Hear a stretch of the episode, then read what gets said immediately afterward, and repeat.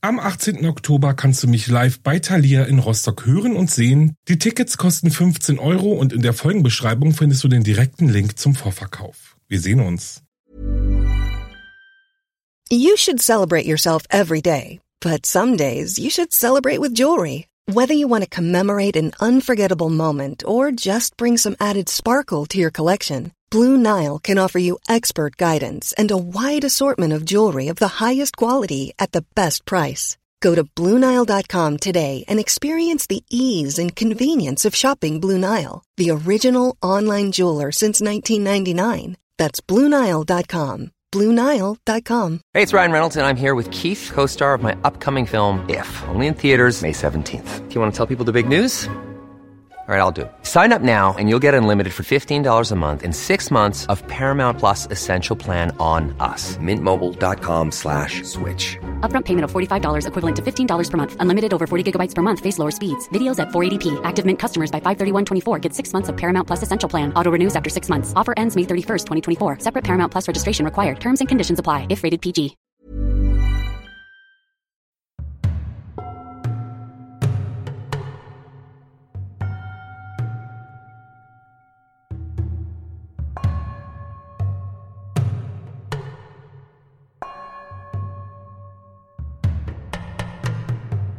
Herzlich willkommen zurück bei Wahre Verbrechen. Das ist mein Podcast. Ich bin Alex und ich freue mich, dass ihr dabei seid oder zum ersten Mal einschaltet oder die Folge zum dritten Mal hört, je nachdem.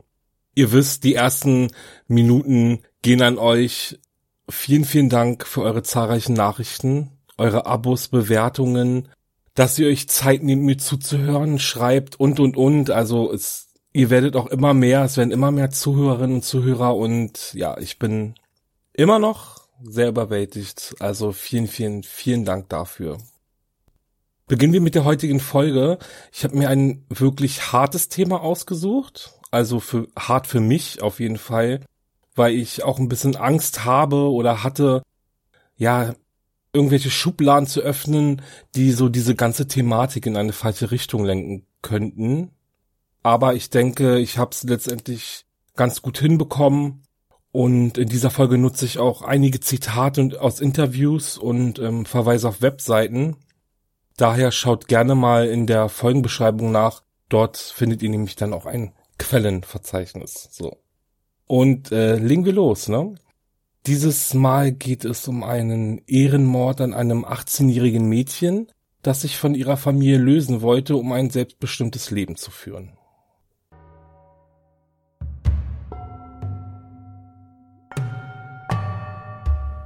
Am 13. Januar 2012 wird in einem Waldstück in der Nähe eines Golfplatzes in Großens, Schleswig-Holstein, die Leiche einer jungen Frau gefunden.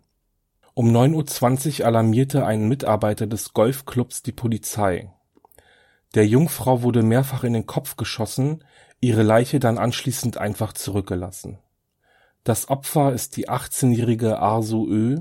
Sie wurde getötet, weil sie sich gegen die Tradition ihrer Familie stellte. Asu ist eines von zehn Kindern der Familie Ö. Ihre Eltern sind jesuitische Kurden aus der Türkei und wanderten in der Hoffnung auf ein besseres Leben Anfang der 90er Jahre in Deutschland ein und ließen sich in Detmold nieder. Arso wurde am 21. April 1993 geboren, besuchte die Gesamtschule und kam mit ihren Klassenkameraden gut zurecht. Generell galt die Familie Ö als sehr gut integriert Asus ältere Schwester Sirin machte ihr Abitur, arbeitete im öffentlichen Verwaltungsdienst und engagierte sich in einer Gewerkschaft für die Rechte von Arbeitnehmern und Arbeitnehmerinnen. Ihre Brüder Kira, Kemal, Osman und Elvis arbeiten als Handwerker. Welche Rolle Sirin noch in dieser Geschichte spielen wird, das erfahrt ihr später. Das Leben innerhalb der Familie Ö war aber streng geregelt. Über allem stand der jesidische Glaube. Als Asu anfing, an den Wochenenden in einer Bäckerei zu arbeiten, beginnt ihr Untergang. Asu übernahm den Aushilfsjob in der Bäckerei von ihrer Schwester Sirin, als diese anfängt Vollzeit zu arbeiten. Besonders gerne arbeitete Asu mit dem Bäckerlehrling Alexander zusammen. Er war groß, gut aussehend und die beiden verstanden sich einfach sehr gut. Schon bald verliebten sie sich sogar ineinander. Asu änderte sich. Sie wollte mehr Freiheit, diese vor allem mit ihrem heimlichen Freund verbringen. Alexander ist Deutscher mit russischen Wurzeln und er ist kein Jesider. Asu weiß, dies sind keine guten Voraussetzungen, um ihn ihrer Familie vorzustellen, und deswegen traf sie Alexander nur heimlich, verbrachte ihre gemeinsame Zeit eher in geschlossenen Räumen als draußen. Doch irgendwann fliegt alles auf. Asu bekommt rote Rosen geliefert, die Eltern nehmen ihr Handy ab, in ihrem Zimmer finden sie schließlich blaue Briefe von der Schule, Liebesnachrichten von Alexander, eine Diebstahlanzeige und einen Schwangerschaftstest. Asus Verhalten lief aus den Bahnen. Sie verstieß gegen alles, was die Familie von ihr verlangte und erwartete. Alles Bitten um Verständnis für ihre Liebe und den Wunsch nach einem anderen Leben half nichts. Für Familie Ö war es inakzeptabel, dass ihre Tochter mit einem Nicht-Jesiden zusammen ist. Abgesehen davon, dass sie sich vor der Ehe überhaupt mit einem Jungen trifft, Sex hat und klaut. Diese Tatsachen sind klare Vergehen gegen die Wertevorstellungen der Familie. Schlechte Noten, Diebstahl, eine Beziehung mit einem Andersgläubigen, Sex vor der Ehe, viel mehr Schande konnte Asu gar nicht über die Familie bringen. Allen Unmut ihrer Familie auf sich gezogen, beginnt für Asu ein grausames Martyrium. Asu musste für ihre Sünden büßen. Nicht nur, dass sie gegen die religiösen Regeln verstieß, Sie stellte damit auch das Familienoberhaupt Fendi Ö bloß.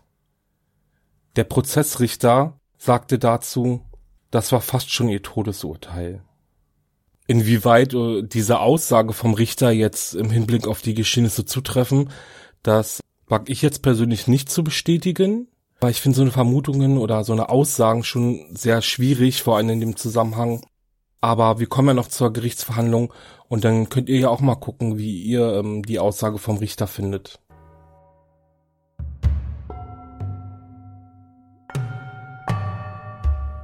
Also wird nun zu Hause eingesperrt. Das Haus darf sie nur noch in Begleitung verlassen. Jeder Schritt wird überwacht. Also wird der Personalausweis abgenommen, ihre Versichertenkarte, ihre Fahrkarte, ihr Handy, nichts wird ihr gelassen. Sie wurde von ihren Brüdern und ihrem Vater geprügelt, mal mit der flachen Hand, mal mit Fäusten und auch mit einem Holzknüppel. Ihre Mutter und Schwestern befürworteten die Lektion. Später wird die Misshandlung damit begründet, man hätte Aso nur wieder auf den richtigen Weg führen wollen. Einmal wurde sie so schwer verprügelt, dass sie zum Arzt musste. Offiziell sagte sie dann damals aber, sie sei vom Fahrrad gefallen. Am 29. August gelingt Aso die Flucht. Sie schafft es aus einem offenen Fenster aus der Wohnung der Familie zu fliehen. Sie zeigt ihren Vater wegen schwerer Misshandlung bei der Polizei an und kommt in einem Frauenhaus unter, schnitt sich die Haare ab und färbte sie sich sogar blond. Auch einen neuen Namen hat sie sich gegeben. Von nun an hieß sie Emily Ostermann. Eine Notwendigkeit, um nicht von ihrer Familie gefunden zu werden. Im Frauenhaus hält Asu Kontakt zu engen Freunden. Einer Freundin schrieb sie am 8. September, Pass bloß auf, mit wem du über mich redest. Wenn die mich finden, bin ich eine tote Frau. Aso hat sich damit abgefunden, mit ihrer Familie zu brechen, sie sogar nie wiederzusehen. Sie wollte einfach frei sein, frei von ihrer Religion, frei von den Verhaltensregeln, die ihr aufgelegt wurden. Im Frauenhaus schließt Aso auch eine Freundschaft zu einer Mitbewohnerin, ich nenne sie jetzt einfach mal Marion, und Marion erzählte später der Presse von Asus seltsamen Andeutungen. Wenn ich plötzlich weg bin, dann bin ich tot oder in der Türkei zwangsverheiratet. Mit Asus Flucht vor der Familie beruhigte sich die Situation für sie jedoch nicht. Wieder ein Akt, der der Familienehre schadet. Asu wird regelrecht mit E-Mails bombardiert. Ihre Familie war auf der Suche nach ihr, flehte sie an, wieder zurückzukommen. Einen Ausblick auf ein freieres Leben gab es für Asu aber nie. Dann versuchte die, ihre Familie, sie emotional unter Druck zu setzen. Unser Vater hatte einen Schlaganfall, er wird wegen dir sterben. Oder Familie kann man nicht ersetzen. Deine Eltern haben dir den Führerschein bezahlt. Komm zurück, kleine Maus. Asu wird sogar mit Geld und Kleidung gelockt. Der Ton wird rauer, als Asu sich nicht zurückmeldet. Wegen dir trauen wir uns nicht mehr auf Familienfeste. Jeder in unserer Gemeinde weiß, dass du abgehauen bist. Egal was passiert, wir kriegen dich. Am 21. September dann ein weiterer Versuch, Aso zurückzuholen. Dein Vater ist gestorben. Diese E-Mail geht um 1.56 Uhr bei Asu ein. Innerhalb der Familie war es mittlerweile verboten, überhaupt den Namen der entflohenen Tochter auszusprechen. Einzig und allein die Familienehre sollte wiederhergestellt werden, koste es, was es wolle. Vor Gericht wird herauskommen, dass vor allem Sirin es zu ihrem persönlichen Ziel erklärt hat, Asu zurückzuholen.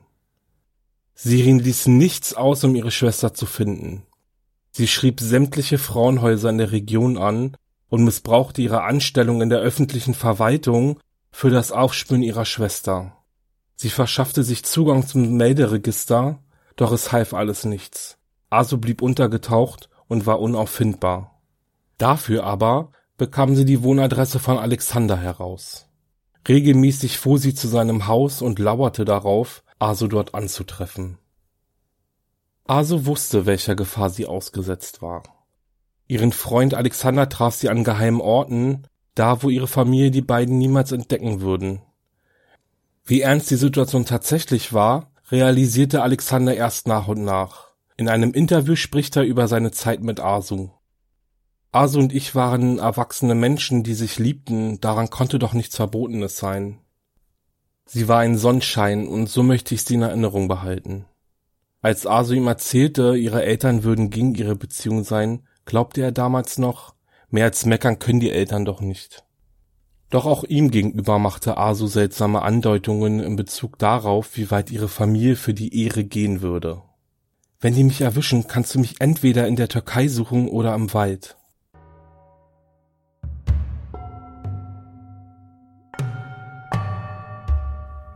In der Nacht zum 1. November 2011 hatte Sirin Ö bei der Überwachung von Alexanders Wohnung Erfolg. Durch ein offenes Fenster hörte sie eine Frauenstimme. Asus Stimme. Sie unterhielt sich mit Alexander, lachte und fühlte sich in Sicherheit. Laut Sirins Aussage vor Gericht passierte dann Folgendes. Sie rief umgehend ihre vier Brüder an und beorderte sie zu Alexanders Wohnung. Bewaffnet mit einer Schusswaffe verschaffen sich die Geschwister gegen 1.15 Uhr gewaltsam Zutritt in Alexanders Wohnung. Alexander versucht Asu zu beschützen, hält sie fest, um sie nicht ihrer Familie freizugeben. Gewaltsam prügeln die Brüder auf ihn ein und zerren Asu aus der Wohnung, verfrachten sie ins Auto und halten sie dort gefangen. Alexander alarmiert derweil die Polizei, berichtet von dem Überfall. Asu ist mittlerweile weg. Sirin und Asus Brüder Kira und Osman sind mit ihr auf dem Weg in Richtung Hamburg. Dort wollen sie Asu zu einem Onkel bringen, der sie zur Vernunft bringen soll. Vor Gericht beschreibt Sirin den Onkel als sehr liberal. Die Brüder Kema und Elvis fuhren zurück nach Hause. Knapp drei Stunden dauerte die Fahrt von Alexanders Wohnung, welche sich in Detmold befindet, nach Hamburg. Angekommen, öffnet den Geschwistern jedoch niemand. Was nun? Wo sollen sie mit Asu hin? Ihnen kam die Idee, Asu zu einem anderen Onkel zu bringen, dieser wohnt ungefähr anderthalb Stunden entfernt in Lübeck. Die Geschwister und die Opfer sind mittlerweile die ganze Nacht unterwegs. Die Anspannung ist groß, das Adrenalin kocht. Auf dem Weg nach Lübeck machten sie einen Halt. Sie wollten kurz die Beine vertreten und eine Toilette aufsuchen. Das Entführungskommando machte auf einem verlassenen und dunklen Rastplatz Halt. Osman, Kira und Asu verlassen das Fahrzeug. Sirin bleibt sitzen, sie führt Telefonate mit Familienangehörigen sowie schon die ganze Fahrt über. Osman läuft mit Aso ein Stück in den Wald rein. Kira macht sein Geschäft woanders, wie er vor Gericht aussagt. Osman zieht die sich wehrende Aso hinter sich her. Ob Aso weiß, was gleich geschehen wird? Sie wehrt sich, versucht dem Griff ihres Bruders zu entkommen, beleidigt ihn, erklärt ihn, sie wolle frei sein und er solle sie gehen lassen. Letztendlich spuckt sie ihm sogar ins Gesicht. Osman fühlt sich provoziert. Die Art, wie Aso mit ihm spricht, ist respektlos. Er ist wütend, hält an, stellt sich vor seine Schwester, zieht eine Waffe und hält sie ihr an die Schläfe. Dann drückt er ab. Zweimal schießt er Aso in den Kopf. Aso sackt zu Boden, sie ist tot. Gestorben wegen ihres Wunsches nach einem selbstbestimmten Leben. Gestorben für die Ehre ihrer Familie. Die Rechtsmedizin wird später feststellen, dass die Schusskanäle parallel liefen. Das heißt, Asus Kopf muss während der Hinrichtung ganz ruhig gewesen sein. Asu leblos zurückgelassen, fahren die Geschwister zurück nach Hause. Zu ihrem Vater, dem Familienoberhaupt. Nur kurze Zeit nach dem Überfall auf Alexander und Asu werden die fünf Geschwister von der Polizei festgenommen und verhört. Alexander identifizierte sie als die Einbrecher, die gewaltsam in seine Wohnung eingedrungen sind und seine Freundin Asu entführt haben. Wo ist Asu? Die Geschwister schweigen. Eine von der Polizei angelegte Suche nach Asu blieb erfolglos. Trotz zahlreicher Hinweise aus der Bevölkerung gab es keine Spur von ihr. Wurde sie in die Türkei verschleppt? Es gab Gerüchte, sie solle dort verheiratet werden und so die Familienehre wiederherstellen. Es vergehen Wochen ohne eine Spur von Asus Aufenthaltsort, begleitet von dem endlosen Schweigen der Familie. Die Presse war voll mit Berichten über das Verschwinden der jungen Frau. Sogar in der Fernsehproduktion Aktenzeichen XY ungelöst wird die Bevölkerung um Mithilfe gebeten. Die Staatsanwaltschaft hingegen geht immer fester von einem schrecklichen Verbrechen aus. Am 13. Januar 2012 kommt es dann zur Auflösung. Asus Leiche wird unweit von einem Golfplatz von einem Mitarbeiter gefunden. Mit dem Fund der Leiche verdichtet sich auch die Annahme, Asus Familie hat etwas mit dem Mord zu tun. Während der Ermittlung fand die Polizei zwei Waffen, welche im Besitz der Familie waren. Eine unter dem Bett vom Familienoberhaupt Fendi Ö, die andere im Werkzeugschuppen. Und es kommen noch mehr Indizienbeweise hinzu. Es gab Zeugenberichte, Telefonmitschnitte und Aussagen aus Vernehmungen. So wie auch diese, in der Asu ein Gespräch zwischen ihrem Vater und ihrem Bruder Osman belauscht haben soll. Am besten sei, sie im Wald zu verscharren und als vermisst zu melden. Dies erzählte sie später ihrem Freund Alexander. Es kam heraus, dass nicht nur Sirin unerbitterlich nach Asu gesucht hat, auch ihr Vater wollte seine Tochter finden. Dafür hat er mehrfach einen kurdischen Streitschlichter engagiert. Dieser sollte Asus Aufenthaltsort ausfindig machen und sie zur Rückkehr bewegen. Die Untersuchung der Verbindungsdaten aller Handys der Familienmitglieder zeigen, dass es in der Tatnacht mehrfach zu Kontaktaufnahmen mit dem Vater kam.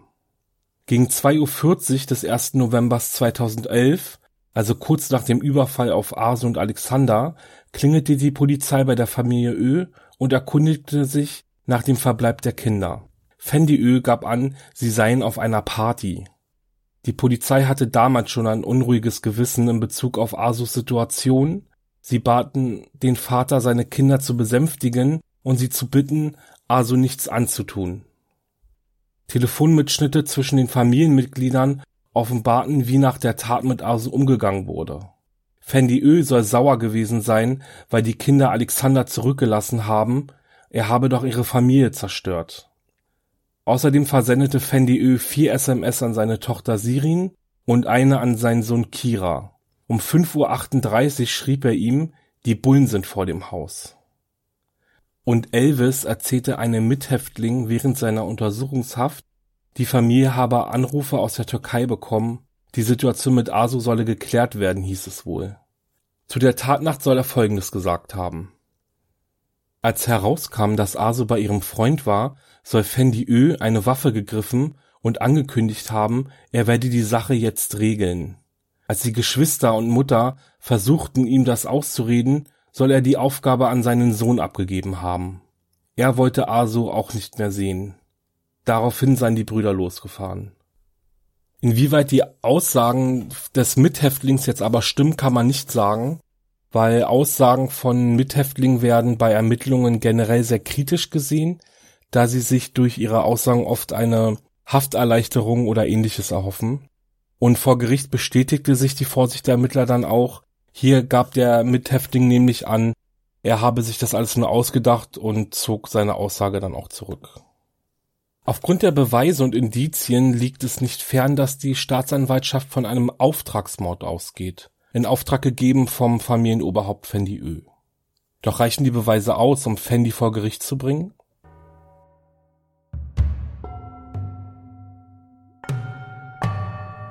Am 30. April 2012, also sechs Monate nach dem Mord an Asu, beginnt der Prozess gegen die Geschwister Sirin, Kira, Elvis, Osman und Kemal. Angesetzt sind fünf Prozesstage. Das Verfahren gegen den Vater Fendi hat die Staatsanwaltschaft von dem Verfahren gegen die Kinder entkoppelt. Die Staatsanwaltschaft erhoffte sich nämlich durch den Prozess neue Erkenntnisse über einen eventuellen Auftrag durch den Vater zu erhalten. Erst vor Gericht brachen die Geschwister schließlich ihr Schweigen und erzählten von der Zeit vor, während und nach der Tat. Vieles, was ich euch bis jetzt erzählt habe, kam durch die Aussagen der Geschwister ans Tageslicht. Also von daher werde ich jetzt auch vieles nicht nochmal wiederholen. Es gibt aber dennoch einige interessante Geschehnisse und Geständnisse, die dann vor Gericht ans Tageslicht kamen. Sirin machte den Anfang. Sie hatte sich ihre Aussage vorgeschrieben und trug diese dem Richter und der Staatsanwaltschaft in einer anderthalbstündigen Aussage vor. Unter anderem ging sie dabei auch auf ihre eigene Rolle in der Familie ein. Sie verwaltete das Geld der Familie, pflegte den kranken Großvater und war Vorbund für ihre autistische jüngere Schwester. Sie fühlte sich dafür verantwortlich, ihre Geschwister zu leiten und darauf zu achten, dass sie gute Leistungen in der Schule brachten. Außerdem erzählte sie, dass die Familie beschlossen habe, Aso zu verstoßen. Es war nicht mehr erwünscht, ihren Namen zu erwähnen, aber ich habe mir in den Kopf gesetzt, sie zurückzuholen. Sie waren also die treibende Kraft bei der Suche nach Asu? fragte der Richter. Ja, das gebe ich zu, antwortete Sirin. Auf die Frage des Richters, wer in der Familie diese Entscheidung getroffen hatte, antwortete sie nicht. Unter Tränen schildert sie, dass sie ein besonders enges Verhältnis zu Asu gehabt hatte Sie wollte sie doch nur zur Vernunft bringen. Mit wem sie während der Fahrt nach Hamburg telefoniert hatte, verrät sie auch nicht. Osman legte zu Beginn seiner Aussage ein Geständnis ab. Er erzählte, wie die Familie eine Pause gemacht, Asin provozierte und er die Kontrolle über die Situation verloren hatte. Ich war überfordert und gestresst. Laut Osman hat er den Mord nicht vorher geplant, es ist einfach passiert. Der Richter fragte ihn, wieso er die Situation nicht hätte anders klären können, wo er doch so viel kräftiger ist als seine Schwester Asu. Osman antwortete nicht. Kira und Kemal gaben in ihren Aussagen die Details an, die ihr ja schon gehört habt. Elvis machte gar keine Aussage, genauso wie die Eltern der Geschwister. Sie machten von ihrem Zeugenverweigerungsrecht Gebrauch. Die Eltern kamen kein einziges Mal zum Prozess ihrer Kinder. Dafür aber saß an jedem Prozesstag Herr D. auf der Zuschauerbank. Er ist ein jesuitischer Hochgelehrter und anwesend, um die Geschwister zu unterstützen. Er machte deutlich, diese Tat war ein Unfall und werde von ihrer Religion verurteilt. Auf die Frage hin, wie er reagiert hätte, wäre Asu seine Tochter gewesen, antwortete er, unser Leben ist oft nicht leicht. Ich würde ihr erklären, was das für unsere Religion bedeutet. Schließlich fügte er noch hinzu, wir werden unsere Religion nicht aufgeben.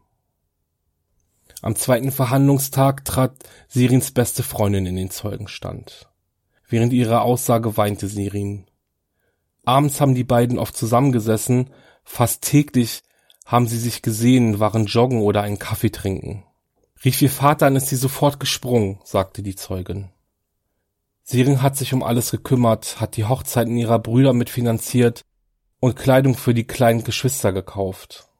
Damit Sirin auch Geld für sich behalten konnte, richtete ihre Freundin ihr ein geheimes Bankkonto ein.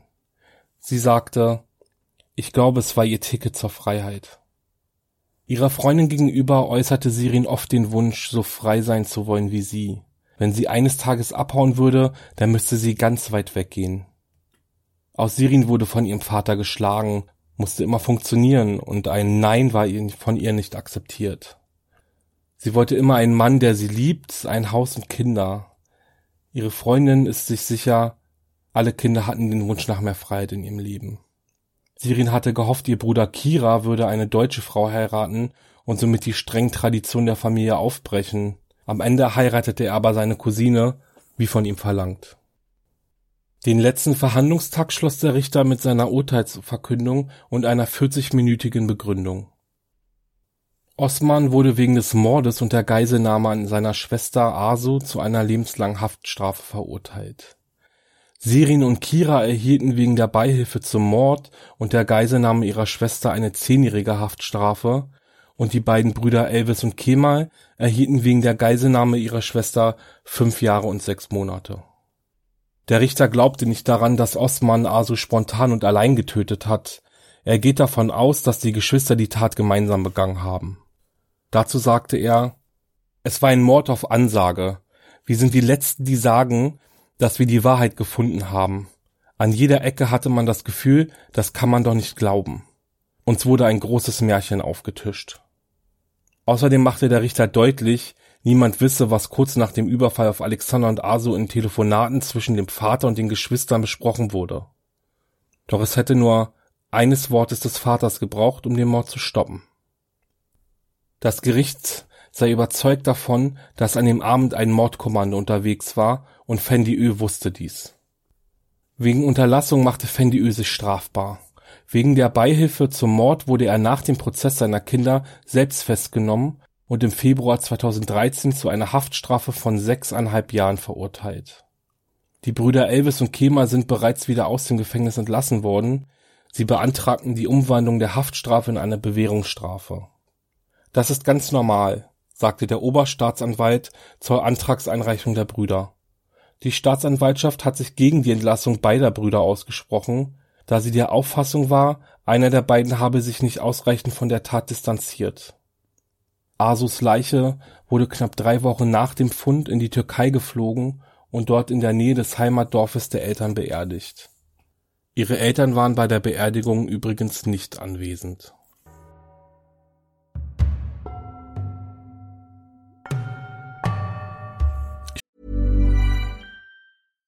Hi, I'm Daniel, founder of Pretty Litter. Cats and cat owners deserve better than any old-fashioned litter. That's why I teamed up with scientists and veterinarians to create Pretty Litter. Its innovative crystal formula has superior odor control and weighs up to 80% less than clay litter. Pretty Litter even monitors health by changing colors to help detect early signs of potential illness. It's the world's smartest kitty litter. Go to prettylitter.com and use code ACAST for 20% off your first order and a free cat toy. Terms and conditions apply. See site for details. Ich springe jetzt nochmal zurück in die Verhandlung. Da gab es nämlich am vierten Verhandlungstag auch nochmal eine interessante Aussage von dem Psychologen Professor Dr. Jan Kieselhahn.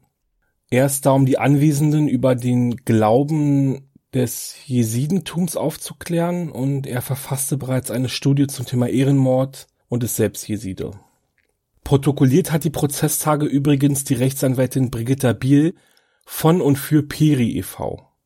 Wenn ihr euch also noch intensiver mit dem Fall auseinandersetzen wollt, dann besucht unbedingt die Webseite. Den Link findet ihr auch in der Quellenangabe in der Folgenbeschreibung. Ich stelle jetzt ein paar Ausschnitte aus dem Vortrag vor. Die Interessen der Familie stehen vor dem Einzelnen. Das Kollektiv besitzt die Priorität. Der Angriff auf eine Person geht gleichzeitig als der Angriff auf die ganze Familie.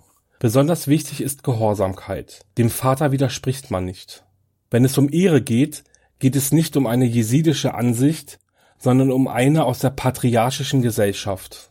Zuständig für das Bewahren der Ehre ist die Frau und ihre Sexualität. Das Ansehen der Ehre ist intakt, wenn die Familie und vor allem ihr Oberhaupt gut in der Öffentlichkeit dastehen. Das Familienoberhaupt hat seinen Besitz zu schützen. Dazu gehört auch die Tochter und ihre Sexualität. Dann habe ich noch ein paar Fakten für euch rausgesucht, die jetzt passend zu dem Fall und zum Thema Ehrenmord sind. Und zuallererst möchte ich auf eine Studie des BKAs eingehen. Diese wurde 2011 veröffentlicht und hat ihre Basis in der Vollerhebung aller bekannten Fälle von Ehrenmord zwischen 1996 und 2005. Hier wurden 78 Fälle mit 109 Opfern und 122 Tätern erfasst. Ein Viertel hiervon betrifft die Tötung junger Frauen durch Blutsverwandte. Die wichtigste Erkenntnis ist wohl, dass doppelt so viele Ehrenmorde begangen wurden als bis dahin angenommen. In einem Interview mit der Internationalen Gesellschaft für Menschenrechte erklärte die Rechtsanwältin Gösen Celebi die Gründe, die zu einem Ehrenmord führen. Hier spricht sie unter anderem über die Last, die die Frauen tragen. Sie sind quasi die Ehre der Familie. Eine freie Lebensgestaltung wird ihnen nicht gestattet. Verhält sich eine Frau nicht nach den Regeln der familiären Strukturen, beschmutze die Familienehre. Lebe eine Frau nach ihren eigenen Vorstellungen, würden ihre männlichen Verwandten sich unter Druck gesetzt fühlen. Sie sehen ihre Männlichkeit und Dominanz als gefährdet und hätten Angst, die Kontrolle zu verlieren. Entgegen des stereotypischen Bildes, alleine Frauen wären Opfer von Ehrenmord, deckt die Statistik auf, dass rund 43 Prozent aller getöteten Personen Männer waren. Ein Mann als nicht legitimer Partner unehelicher Vater eines Kindes oder Homosexualität widersprechen der traditionellen Wertvorstellungen. Aber auch ein Mann, der einen Ehrenmord ablehnt, kann selbst zum Opfer werden. Die meisten Opfer, ob Frauen oder Männer, waren übrigens zwischen 18 und 29 Jahre alt. Sieben Prozent sogar minderjährig. Die Studie geht auch auf die Täter von Ehrenmorden ein. Ich empfehle euch gerne einmal die Seite der IGFM zu besuchen und euch das Ergebnis anzuschauen. Den Link findet ihr auch in der Quelle. Als letztes möchte ich euch auf die Seite der Heinrich Böll Stiftung hinweisen. Diese hat einen Artikel verfasst, in dem sie sich mit dem Thema Ehrenmord und den gesellschaftlichen Blick auf diesen beschäftigt. In fünf Fakten gehen sie auf gesellschaftliche Irrglauben ein, wie Ehrenmorde sind nur Resultate von Familiendramen oder Ehrenmörder sind rein muslimische Täter oder kulturelle Rabatte auf Urteile im Rahmen von äh, Ehrenmordprozessen. Ich mag den Artikel, weil ich finde, dass es wichtig ist, das stereotypische Denken bei dem Thema halt auch echt aufzubrechen. Ja, ihr Lieben, und das war's dann auch für heute. Ich finde den Fall wirklich tragisch, weil der Grund, warum Aso sterben musste, für mich ja so etwas Alltägliches und Harmloses hat. Also sie wollte einfach frei sein und leben, mit ihm Freund sein. Und ja, ich habe ja echt lange überlegt, welches Fazit ich halt abgebe. Ich denke aber, dass die Tat an sich gar nicht in Frage steht. Auch die Urteile sind meiner Meinung nach exemplarisch dafür, wie damit umgegangen werden sollte. Ja, aber auf, die, auf den religiösen Aspekt mag ich nicht so richtig eingehen, weil ich mich persönlich da in dem Punkt einfach zu wenig auskenne. Von daher verabschiede ich mich jetzt von euch. Ich bedanke mich fürs Zuhören. Wenn euch die Folge gefallen hat, lasst gerne eine Bewertung und ein Abo da. Besucht meine Instagram-Seite wahre-verbrechen-podcast und nutzt gerne das Quellenverzeichnis. Und außerdem habe ich jetzt auch eine PayPal-Spendenseite eingerichtet und über die könnt ihr mich, wenn ihr wollt, gerne unterstützen. Wie ihr natürlich mögt, das ist auch alles absolut gar kein Muss. Ähm, ja, einfach nur so zur Info. Den Link findet ihr in der Podcast-Beschreibung und in der Folgenbeschreibung. Und bis zur nächsten Folge wünsche ich euch eine sichere Zeit. Bis zum nächsten Mal. Ciao.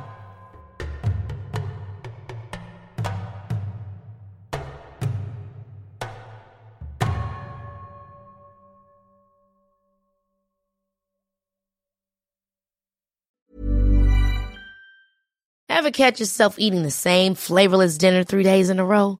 Dreaming of something better? Well, HelloFresh is your guilt-free dream come true, baby. It's me, Kiki Palmer.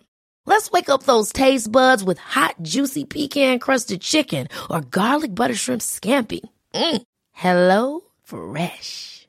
Stop dreaming of all the delicious possibilities and dig in at HelloFresh.com. Let's get this dinner party started.